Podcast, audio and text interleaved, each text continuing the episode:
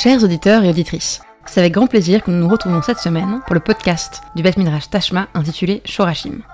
Cette semaine, éloignez les jeunes oreilles des haut-parleurs, nous parlons d'Eros et de tradition. Lors du dernier épisode, nous avons évoqué ce corps à corps entre l'esprit et la lettre du texte, entre le pshat et le drash, qui, par la voix du Talmud, s'unissent pour ne faire qu'un. Comme ce baiser apposé par la Torah sur la bouche de chaque juif, BLP sur la bouche, comme cette Torah orale, celle de l'interprétation.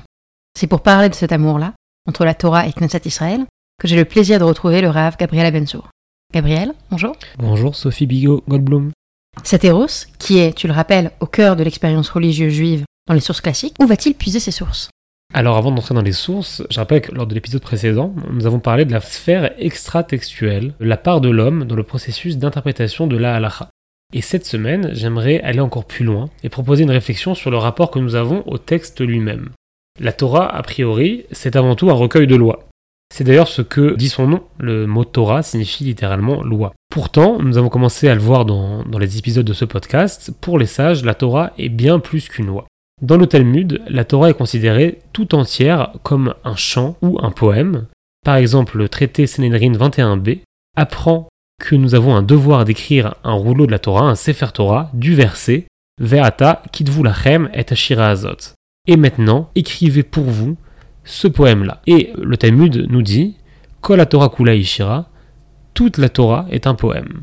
Chose qui pourrait a priori surprendre puisque nous connaissons les longs passages du Lévitique, de Veikra ou ceux du Deutéronome qui sont des passages extrêmement légaux qui nous semblent bien loin de vers ou de poésie.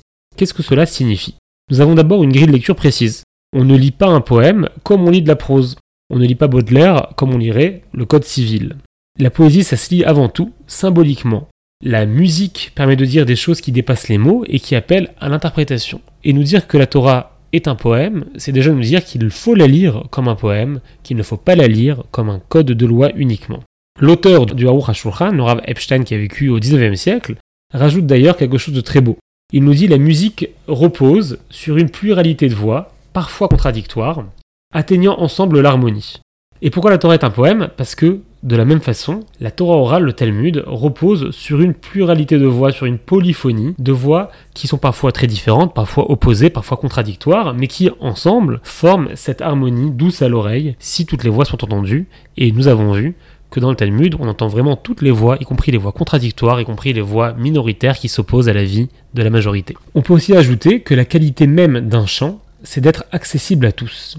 Le spécialiste comme l'individu lambda, qui n'a aucune connaissance de solfège, peuvent tous deux profiter d'une belle partition. Évidemment, plus l'oreille est fine, plus les connaissances musicales sont grandes, plus la personne pourra saisir l'ensemble des nuances et la complexité de la composition. Mais même sans connaissance, le plaisir est là et la mélodie nous accompagne, et de la même façon, la Torah est entendable par tous et peut être profitable, peut être agréable à tous. Voilà donc un point de départ important, une grille de lecture qui dès le début va diriger notre étude. Mais la Torah n'est pas qu'un chant, c'est aussi un sujet de désir, une passion dans laquelle les sages déversent tout leur héros. C'est le lieu de la pulsion de vie par excellence. Nous l'avons euh, évidemment déjà vu lors du premier, du premier podcast qui a porté sur la révélation, puisque les sages choisissaient là-bas d'imaginer le don de la Torah non pas comme une révélation écrasante, comme une théophanie, mais au contraire comme un baiser plein de passion entre l'individu du peuple d'Israël et la parole révélée. On connaît aussi les métaphores du Talmud, qui nous disent que la Torah ne peut être moracha que si elle est meorasa, c'est-à-dire ne peut être un héritage que si elle est une fiancée pour nous. Avec cette idée-là que la fiancée, c'est celle dont l'amour n'est pas encore consommé, donc l'amour est intense et parfait, et avec, avec tout un jeu de séduction qui s'installe entre le fiancé et la fiancée de façon perpétuelle. On a encore des métaphores encore plus crues. Par exemple, dans le, Talmud Hérouvine, à la page 54, interprète le verset tiré des proverbes Ayelet avim veya la traîne, dadea yeravucha bechol et ba'avata tisgetamid. Le verset donc qui dit en français, littéralement, biche des amours, gazelle pleine de grâce, que ses saints enivrent en tout temps, soit continuellement épris de son amour. Le nous dit que ce verset parle de la Torah et l'interprète de la façon suivante. Pourquoi une biche? Parce que la biche procurerait un désir charnel à son compagnon, sans cesse renouvelé, comme le fait la Torah pour celui qui l'étudie. Et pourquoi ces saints enivrent Parce que comme l'enfant qui tête le sein de sa mère trouve toujours du lait, celui qui étudie la Torah trouve toujours un nouveau délice. Ce texte parle d'Eros, mais d'un Eros tout de même très phallocentré. La Torah ne peut-elle s'imaginer que comme une femme désirée? Alors la remarque est tout à fait juste, on va pas mentir, une bonne partie de ces textes sont des textes phallocentrés parce que la plupart, la grande majorité des sages sont des hommes, on a quelques rares exceptions, et euh, donc forcément ils parlent de leur désir, mais malgré tout, on a parfois aussi des textes très intéressants qui s'éloignent de l'érotisme pour aller dans l'homoérotisme en proposant des métaphores liées au corps masculin et au désir masculin. Je cite par exemple un texte de Veikra Rabba, un texte qui commente le verset de Shirachirim, Rosho ketem paz, kevut sotav tatalim shechorot kaorev.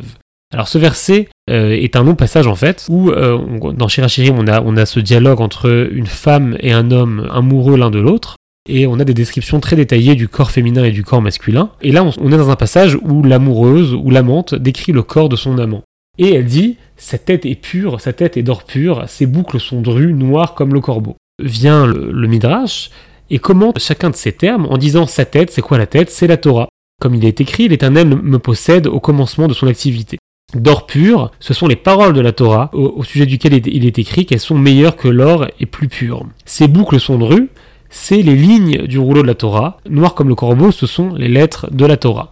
Et qu'est-ce que dit ici le Midrash? En fait, le Midrash érotise ici le rouleau de la Torah lui-même. La Torah vraiment à un sens, à un niveau très physique, en nous disant le rouleau de la Torah est comparable à un homme qu'on désire. Il est d'or pur. Les lignes noires sont comparables à ses cheveux de l'amant qu'on aime, l'encre noire est comparable à ses yeux, etc. C'est-à-dire tous ces éléments-là, une érotisation non seulement de la Torah comme parole, mais même de la Torah comme objet, la Torah comme quelque chose qu'on peut saisir, qu'on peut porter, qu'on peut, chérir, et on ne peut pas s'empêcher de penser à euh, la fête de Simchat Torah, qui est une fête d'ailleurs qui commence assez tard dans notre, tradition rabbinique, mais qui est une fête qui porte tout entière sur l'amour qu'on porte à la Torah et aussi au rouleau de la Torah, à cette image-là d'homme et parfois aussi de femme, qui prennent le rouleau de la Torah dans leurs bras et qui dansent avec elle pour y montrer leur affection et leur amour.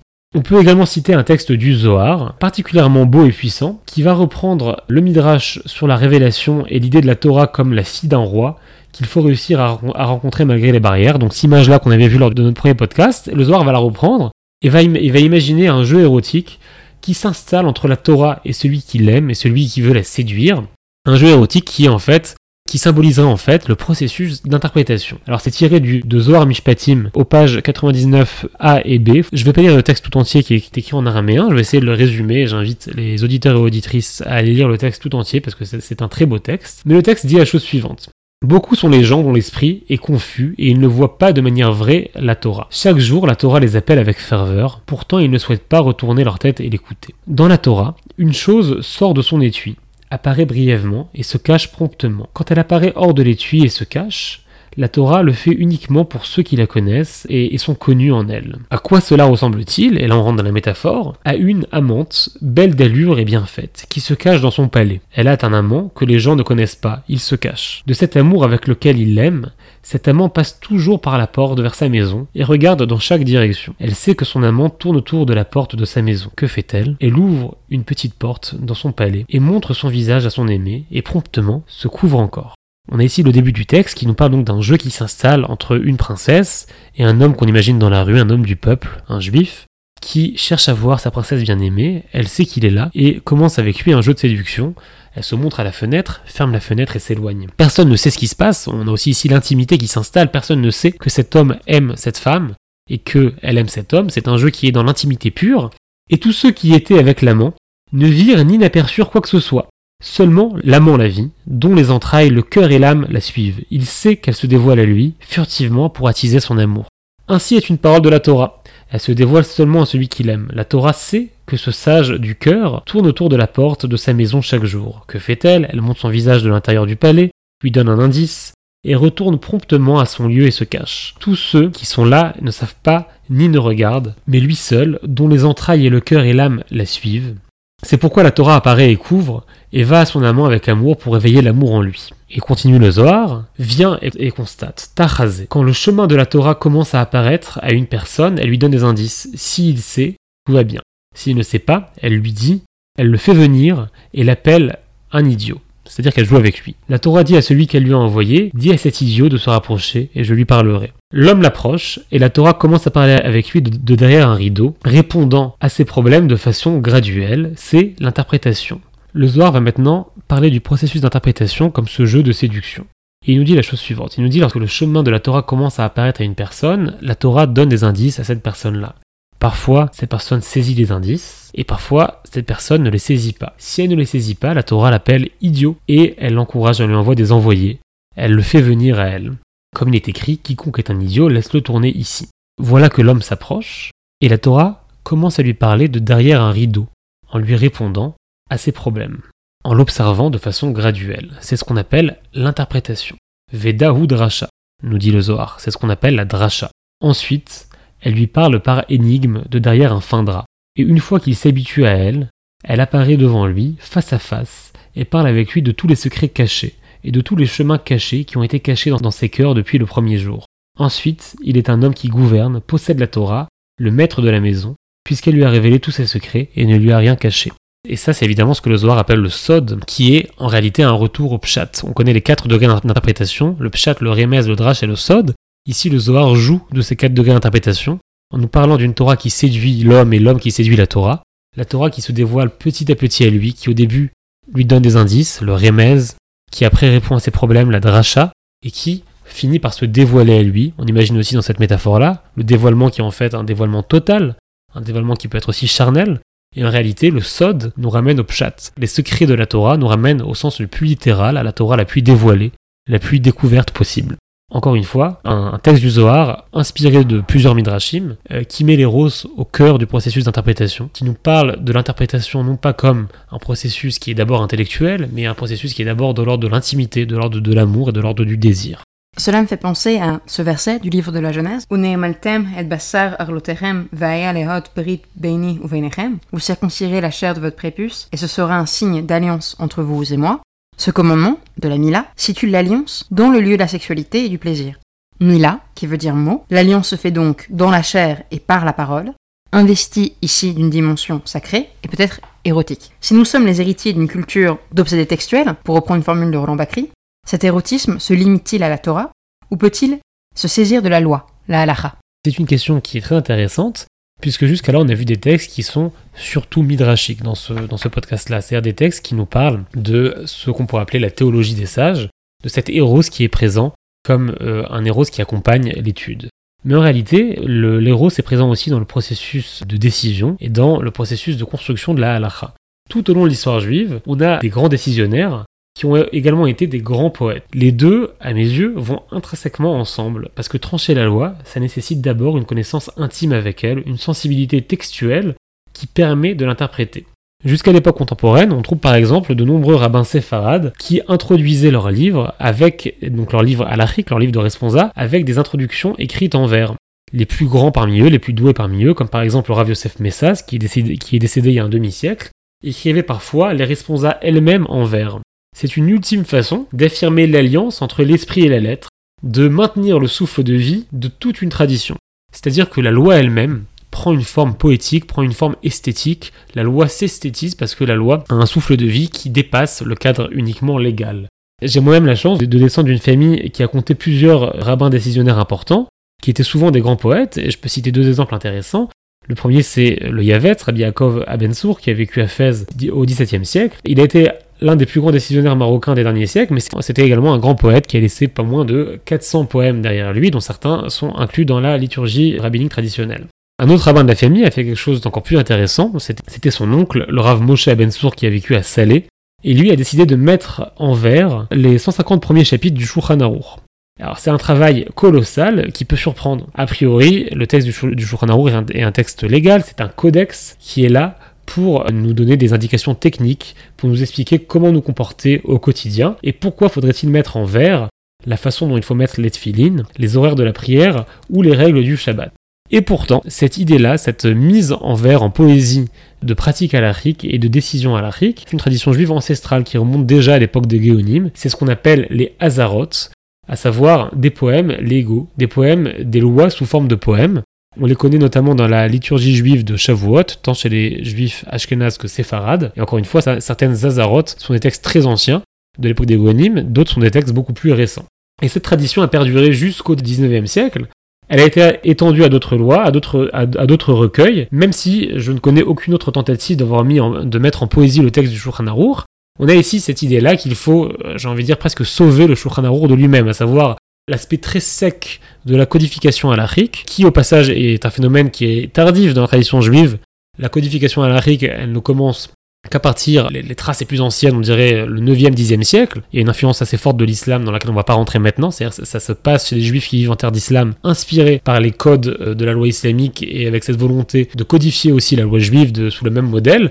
La codification halachique, elle a quelque chose d'extrêmement sec, d'assez opposé à l'esprit du Talmud, qui est un texte qui reste volontairement ouvert, ce qu'on avait appelé une lecture inachevée, qui nous permet toujours de continuer un peu la discussion, y, compris la, discussion légale. Et ce qui est intéressant, c'est que ces textes halachiques eux-mêmes, ces codes halachiques très secs, très finis, très tranchés, sont repris par des rabbins plus tardifs qui les mettent en poésie, comme pour leur rendre un souffle de vie, comme pour les rendre à nouveau inachevés, pour nous inviter à les lire de façon littérale, mais aussi de façon symbolique. On a donc cette façon-là de sauver les codex de loi d'eux-mêmes et de prouver qu'à travers le vers, la loi n'est plus figée dans l'encre, qu'elle garde encore sa dimension transcendantale. Mais cette tradition poétique, elle s'est semble-t-il perdue, tarie. Comment l'expliques-tu? Alors nous avons malheureusement euh, bien du mal à imaginer de nos jours une autorité rabbinique importante écrire un poème érotique pour parler de la Torah. Ce qui peut nous paraître complètement anecdotique est en fait assez essentiel, puisqu'encore une fois, tout au long des générations, plus un rabbin était important, plus sa fonction sociale était importante, plus en général, il faisait un effort euh, pour être un poète important, ce qui indiquait beaucoup sur son approche du texte. J'aimerais citer un exemple, puisque nous parlons de poésie, un poème écrit par Rabbi Uda Alevi, l'illustre Rabbi Uda Alevi qui a vécu en Espagne au XIIe siècle, qui était un grand poète et qui nous a laissé de nombreuses poésies liturgique, qui est aussi un grand philosophe, qui a écrit le livre du Kuzari et une autorité rabbinique à son époque. Et durant la lecture de ce poème-là, j'invite les auditeurs et auditrices à imaginer un rabbin contemporain écrire ce texte, ou même prendre ce texte tel quel et le réciter publiquement lors d'une dracha.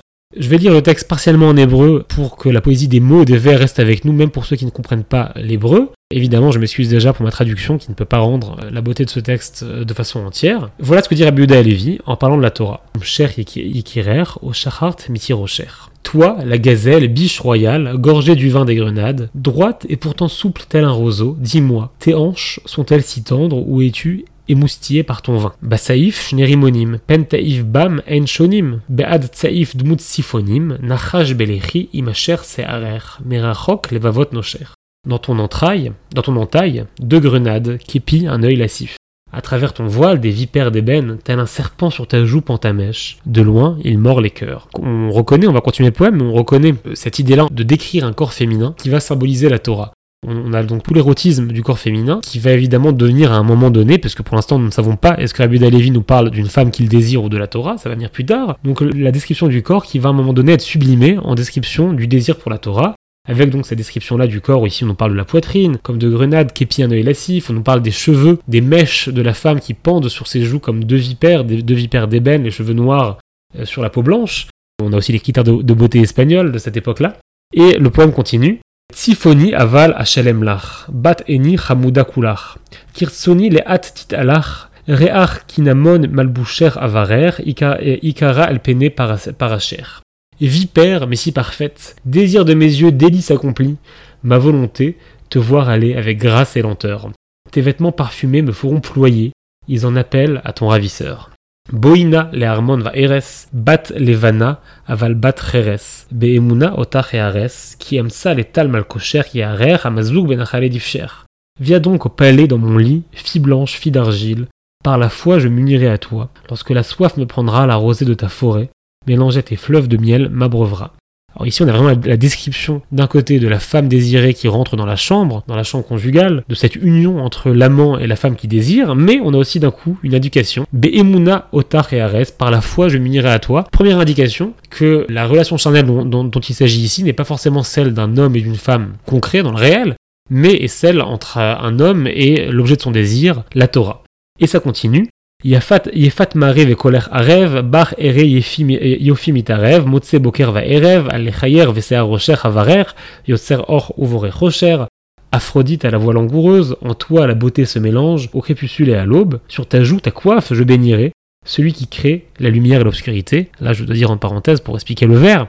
Il reprend la bénédiction connue Yotzer Or ou Rocher, et il joue ici des critères de beauté espagnole, l'obscurité et la lumière à la fois, les guitares de beauté de cette époque, la peau très blanche et les cheveux très noirs. Yagia Zman Batsion, la Betor Apirion, Veyaria Eleem Elion, Kumilar Shrunat Mesher Orer Ineba, Vezarer Shimcher. Et là, il y a la fin qui vient nous signaler que c'était effectivement un chant religieux. La fin qui nous dit Ton temps viendra, fille de Sion, tu te reposeras au sanctuaire, le Très-Haut louera les tiens, debout, toi qui résides parmi les peuples, ta lumière arrive et ton soleil resplendira à nouveau. Alors on a évidemment ici un poème extrêmement érotique, un poème qui nous paraît tellement loin de ce qu'on connaît aujourd'hui, on va dire de, l'autorité rabbinique, euh, de ce qui s'écrit dans le monde juif. On écrit beaucoup de textes halachiques, on écrit euh, quelques textes de philosophie juive, mais l'éros semble avoir disparu, semble s'être extrêmement éloigné. On peut imaginer, on peut citer différentes causes qui peuvent expliquer cela.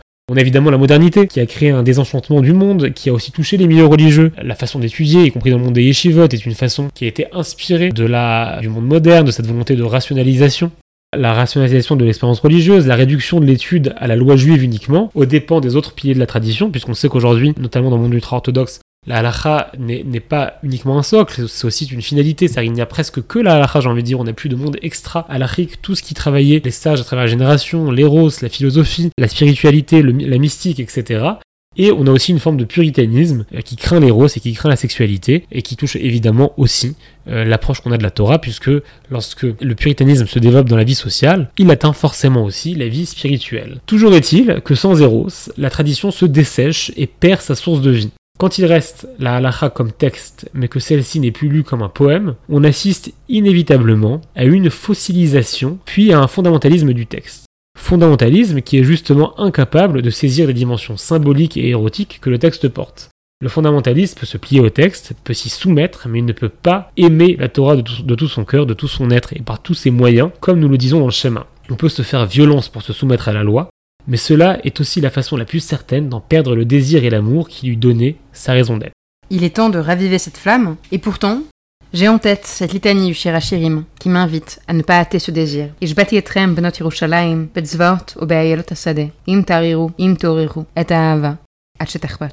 Je vous en conjure, aux filles de Jérusalem, par les biches et les gazelles des champs. N'éveillez pas, ne provoquez pas l'amour, avant qu'il ne le veuille. Eros ne peut pas vivre sans pudeur que comme le rappelle si finement le rabbin Delphine la seule lecture pudique des textes religieux est celle qui affirme qu'ils n'ont pas encore été complètement révélés, mis à nu par les lectures passées. Gabriela Bensour, merci pour ce beau voyage. La semaine prochaine, nous embarquons pour un périple le long de la Halakha Sefarad. Chers auditeurs et auditrices, à la semaine prochaine